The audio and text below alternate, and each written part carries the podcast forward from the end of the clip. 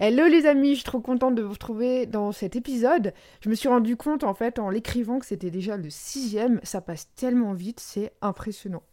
Et aujourd'hui j'aimerais aborder un sujet avec vous. On va parler des 10 mythes des personnes multipotentielles, multipassionnées. Ça va rassembler tout ce que les autres disent de vous et on va mettre en lumière ce qui est faux. Et pour les personnes qui découvrent ce mot, ce terme qui m'ont découverte sur d'autres euh, sur d'autres de mes vidéos ou sur un autre euh, podcast, ça va vous aider à mieux comprendre tout ça. Si vous connaissez d'ailleurs quelqu'un qui est, qui est comme ça, hein, pas forcément vous, mais quelqu'un dans, dans, votre entourage, ça va vous permettre de mieux comprendre ce profil. Et euh, c'est pour ça qu'on va essayer de casser les mythes un à un. Alors j'en ai trouvé 10. J'ai essayé de, de réduire, mais franchement, euh, je pouvais pas faire autrement.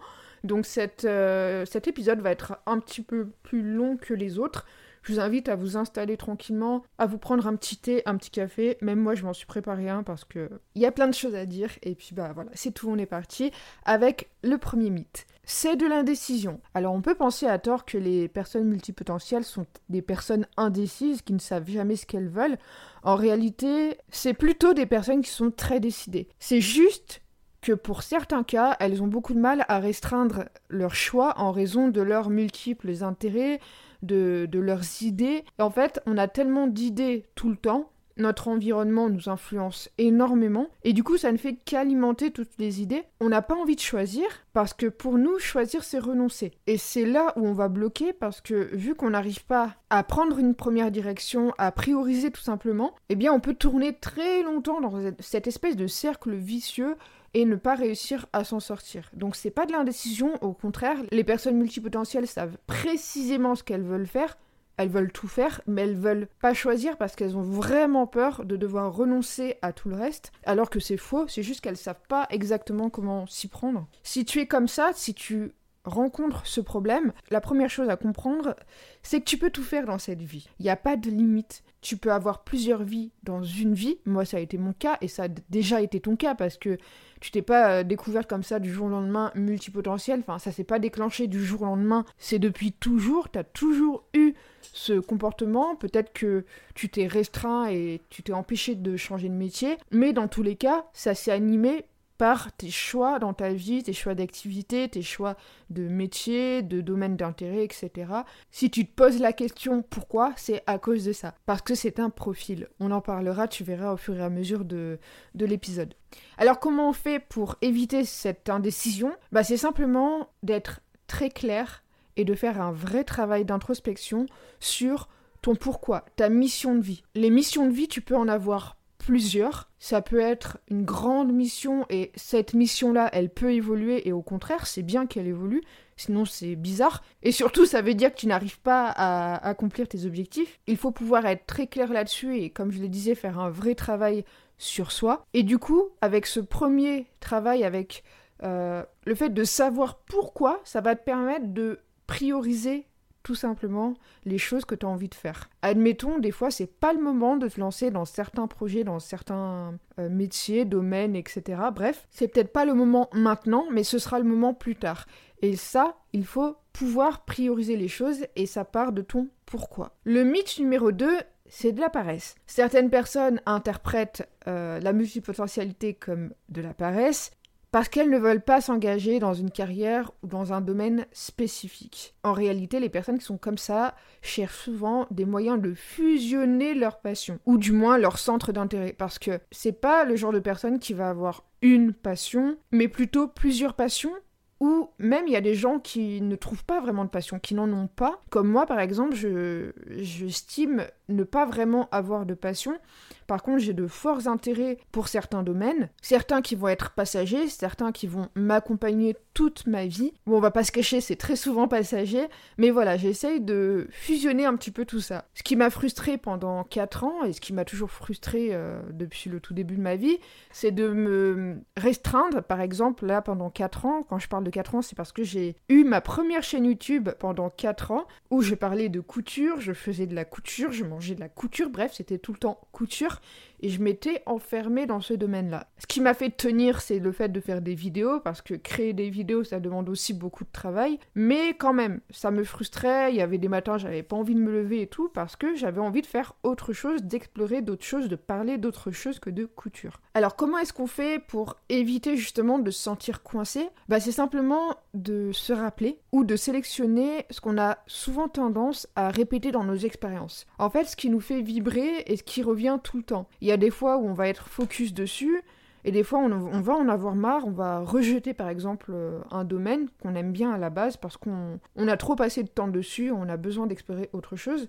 Mais il y a des moments dans notre vie où ça va revenir. Pour donner un exemple un peu plus concret pour que tu comprennes, moi, j'ai besoin dans ma vie, dans chaque domaine euh, sur lesquels je peux me lancer, d'avoir une forme artistique, une forme créative, euh, mais vraiment artistique, parce que sinon, j'ai beaucoup de mal à, faire quelque chose de très logique, de très raisonné, de... Même si j'ai un cerveau cartésien, j'ai quand même besoin d'avoir une forme créative une forme artistique plutôt. C'est pour ça en fait que cette chaîne YouTube, j'aurais très bien pu la faire sans les petits dessins que, que je fais, mais pour moi c'était important de le faire comme ça parce que c'est une manière pour moi de m'exprimer et de créer. J'aurais pu me contenter de vidéos, mais non, j'avais besoin euh, de rajouter ces petits dessins qui me demandent beaucoup de travail, beaucoup d'heures supplémentaires, mais ça me fait kiffer et ça me dérange pas. Au contraire, moi j'aime bien, je m'éclate là-dedans. Donc il faut se rappeler tout simplement ce qui revient dans ta vie et ce qui te fait vibrer en fait. Ce qui te donne encore plus envie de faire les actions que tu as envie euh, de faire, tout simplement. Je sais pas si c'était bien compréhensible. Bah, je, vais prendre un autre exemple, du coup, par rapport à la couture, par rapport aux quatre années que j'ai passées en faisant de la couture. Alors, la couture, c'est très bien. Hein. On, avait déjà plein de vidéos quand je me suis lancée en janvier 2020, mais euh, c'était souvent des vidéos très explicatives. Pour moi, c'était pas joyeux et je m'ennuyais en fait devant ce genre de vidéos j'ai un petit peu comparé mes concurrents entre guillemets et je me suis dit moi j'ai pas envie que ce soit ennuyeux j'ai envie d'apporter une touche d'humour euh, j'ai envie que ce soit très facile et accessible à tout le monde et moi personnellement j'ai pas envie de me faire chier et passer des heures et des heures de couture j'avais envie de faire des vêtements très simples qui soient accessibles à tout le monde. Et en fait sans le vouloir j'ai créé mon propre concept mon propre euh, univers par rapport à ce qui me faisait envie aussi. À la fois, j'ai répondu à une demande d'apprendre la couture, de le rendre accessible aux, débutants, et en plus, je me suis lancée pile au bon moment parce que rappelle-toi le contexte, on avait les masques euh, c'était quand? En mars avec le confinement et tout, enfin tout est arrivé à ce moment-là avec le Covid. Et en fait, moi, je m'étais lancée en janvier 2020. Euh... J'avais pas calculé mon coût, hein, c'est je crois pas au hasard, mais franchement, c'est c'est vraiment tombé pile poil au bon moment, pour moi en tout cas, et, euh, et du coup c'est comme ça en fait que ça a marché. Je me suis démarquée par rapport à ma personnalité, mais aussi à l'univers que j'ai créé autour de ça. Et si tu regardes un peu, aucune chaîne YouTube couture n'a vraiment, enfin après je sais pas, j'ai pas regardé ces derniers temps, mais n'a vraiment cette petite, euh, ce décalage que moi je peux avoir en tout cas. Et on résume ça à simplement donner du sens dans nos actions tu vois que tout ce que je t'ai dit, ça a du sens. Pourquoi j'ai fait les choses? Parce que j'ai voulu apporter ma propre touche personnelle, mais parce que tout a du sens. Du sens logique et du sens pratique. Pour le troisième mythe, cela conduit forcément à des échecs professionnels. Encore une idée fausse, que les multipotentiels ne réussissent pas professionnellement parce qu'ils ne se spécialisent pas. Alors en réalité, beaucoup de personnes, comme nous, réussissent en intégrant leurs compétences diverses dans des domaines variés ou interconnectés, de près ou de loin d'ailleurs. Comment ça se fait que les gens tout de suite ça de nous, c'est parce que la société est comme ça. C'est le modèle sur lequel est basée la société, c'est-à-dire la spécialisation. Et ce qu'il faut comprendre, c'est que notre profil, il est bien plus commun qu'on ne le pense. Les gens, la plupart des gens, même les spécialistes, euh, sont malheureux dans leur métier ou dans leur mode de vie parce qu'il y a ce manque de sens et parce que ce n'est pas sur mesure par rapport à qui on est. Et nous, on en souffre plus que les autres parce que la société, le modèle en tout cas, c'est l'inverse de notre propre fonctionnement. C'est le genre de profil où on était nul à l'école, enfin on paraissait être nul sur la base de notes, etc. parce que tout simplement on s'intéressait pas aux matières qui ne nous intéressaient pas. On se contentait peut-être d'avoir la moyenne, mais en fait si on n'avait pas envie de faire et de bosser sur certaines matières, on nous faisait culpabiliser alors que aujourd'hui, si tu regardes certaines matières qu'on a appris, on s'en sert plus du tout. Donc c'est vraiment pas logique. Et ça, vraiment, on va inclure les personnes multipotentielles, mais tout le monde. Le système est conçu pour de la rentabilité et pas pour les êtres humains. Et c'est pareil pour l'école d'ailleurs. Donc comment on fait? Bah, C'est déjà d'accepter qui on est, d'accepter de ne plus reproduire les schémas que l'on a reproduits par le passé et qui ne nous correspondent pas. Le but et l'idée, c'est de faire du sur-mesure, une vie à ton image. Comme solution, on pense forcément au business, mais ce n'est pas la seule, j'y reviendrai plus tard. Quatrième mythe, c'est un manque de concentration. Alors être multipotentiel ne signifie pas nécessairement être en manque d'attention, parce qu'au contraire, c'est le genre de personnes qui se concentrent tellement sur un sujet qu'ils oublient de vivre, de manger, euh, qu'ils s'oublient complètement tellement ils sont à fond sur un projet, enfin du moins sur le projet du moment. Combien de fois moi j'étais tellement à fond et concentrée, j'étais dans ma bulle, dans mon monde, que je me retrouvais à 1h du matin à regarder l'heure en plein hiver et à me dire oh là là, mais c'est tellement passé vite,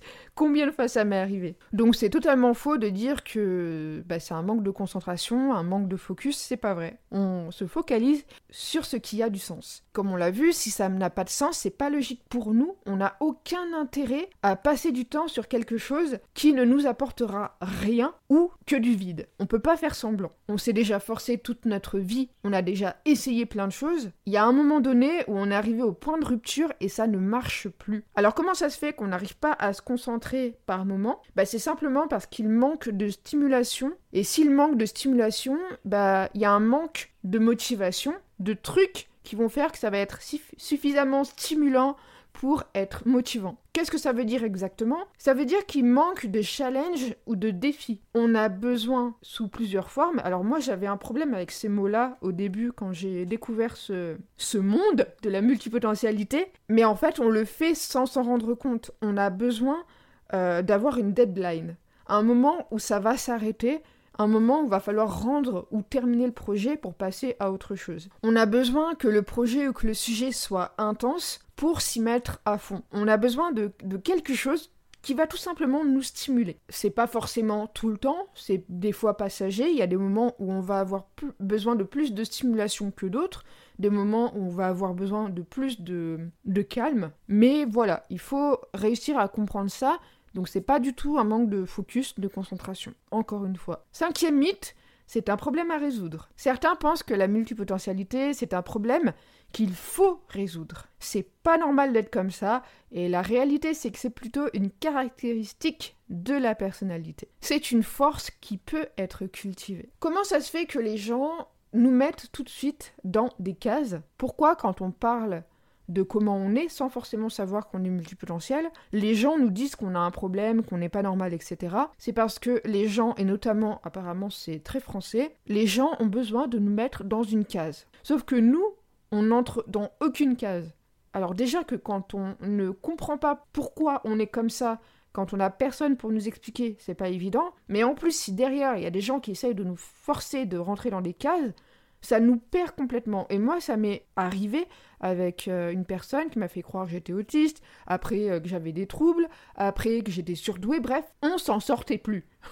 Donc les gens te mettent probablement dans une de ces cases, soit que tu as des troubles, soit que tu es surdoué, si tu veux comprendre pourquoi, je t'invite à regarder une vidéo que j'ai faite sur YouTube. Selon là où tu écoutes le podcast, j'ai mis le lien en description et sur YouTube, je pense que j'aurais mis le lien dans le petit i de la vidéo. Sixième mythe, c'est impossible d'avoir du succès dans une carrière. Encore une croyance erronée selon laquelle pour réussir, il faut se spécialiser dans un domaine spécifique et y rester. Avoir une carrière pendant 30 ans. Les personnes multipotentielles peuvent au contraire apporter une perspective différente avec ses propres compétences qui sont très précieuses dans le, au sein d'une équipe dans une entreprise.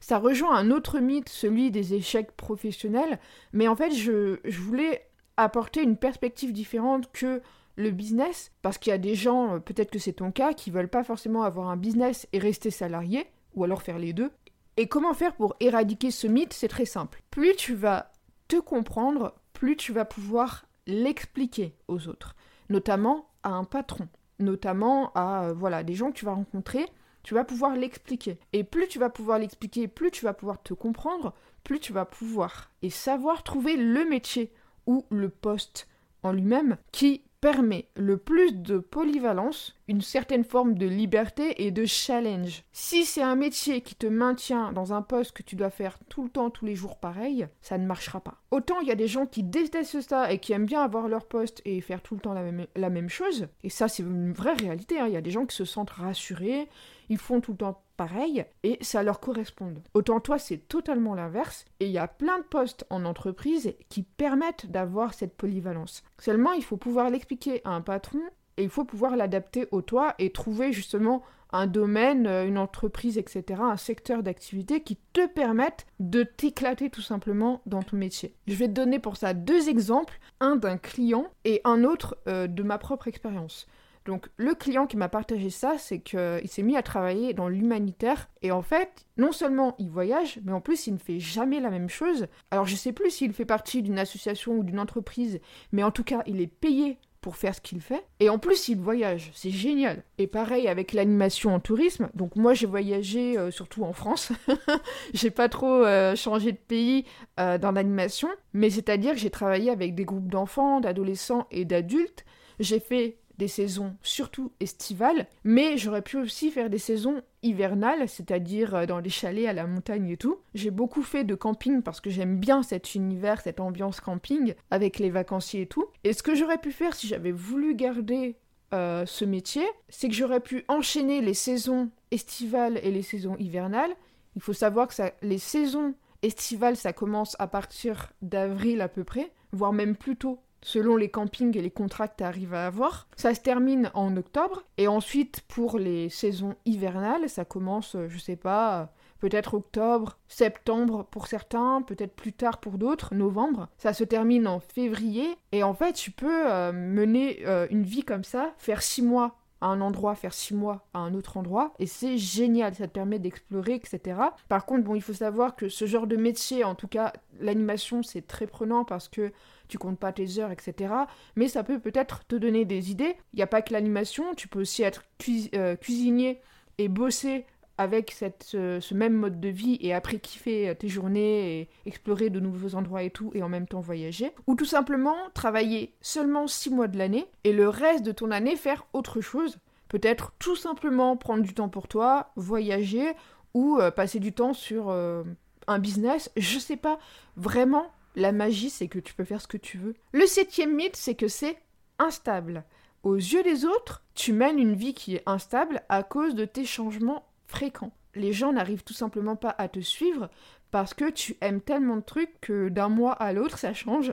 Et les gens, euh, ouais, même si t'es proche, et je suis sûre, la plupart du temps, ça doit bien se passer et ne te jugent pas, la réalité, c'est que ils n'arrivent pas à comprendre pourquoi et ils n'arrivent pas à te suivre en fait. Parce que c'est tout le temps en train de changer. Et la réalité, comme on l'a vu, c'est une manifestation de leur besoin constant de défi. Parce que ce n'est pas favorisé dans cette ère d'industrialisation, cette société, qui est d'ailleurs en train de se détruire de l'intérieur, être des robots et travailler à l'usine toute sa vie, peu importe le type de profil qu'on a, franchement, euh, je connais aucun enfant dans ce monde aucun adolescent qui s'est dit Ouah, je vais travailler à l'usine. Non. Pourquoi les gens pensent ça? C'est tout simplement parce qu'ils ne sont pas renseignés. Et en fait, ils jugent ou ils comparent ce qu'ils ne connaissent pas. Et le conseil que j'aurais à te donner par rapport à ça, parce que tu pourras pas, euh, à toi tout seul, changer la donne en fait. Tu pourras pas euh, passer du temps avec chaque personne de cette planète à leur expliquer pourquoi tu es comme ça. Bien sûr que tu peux l'expliquer à tes proches, aux gens qui t'entourent, aux gens en qui tu peux avoir confiance, mais ça sert à rien de forcer les choses quand c'est des gens qui n'ont pas envie de comprendre. Ce que je t'invite à faire, c'est tout simplement de pardonner l'ignorance.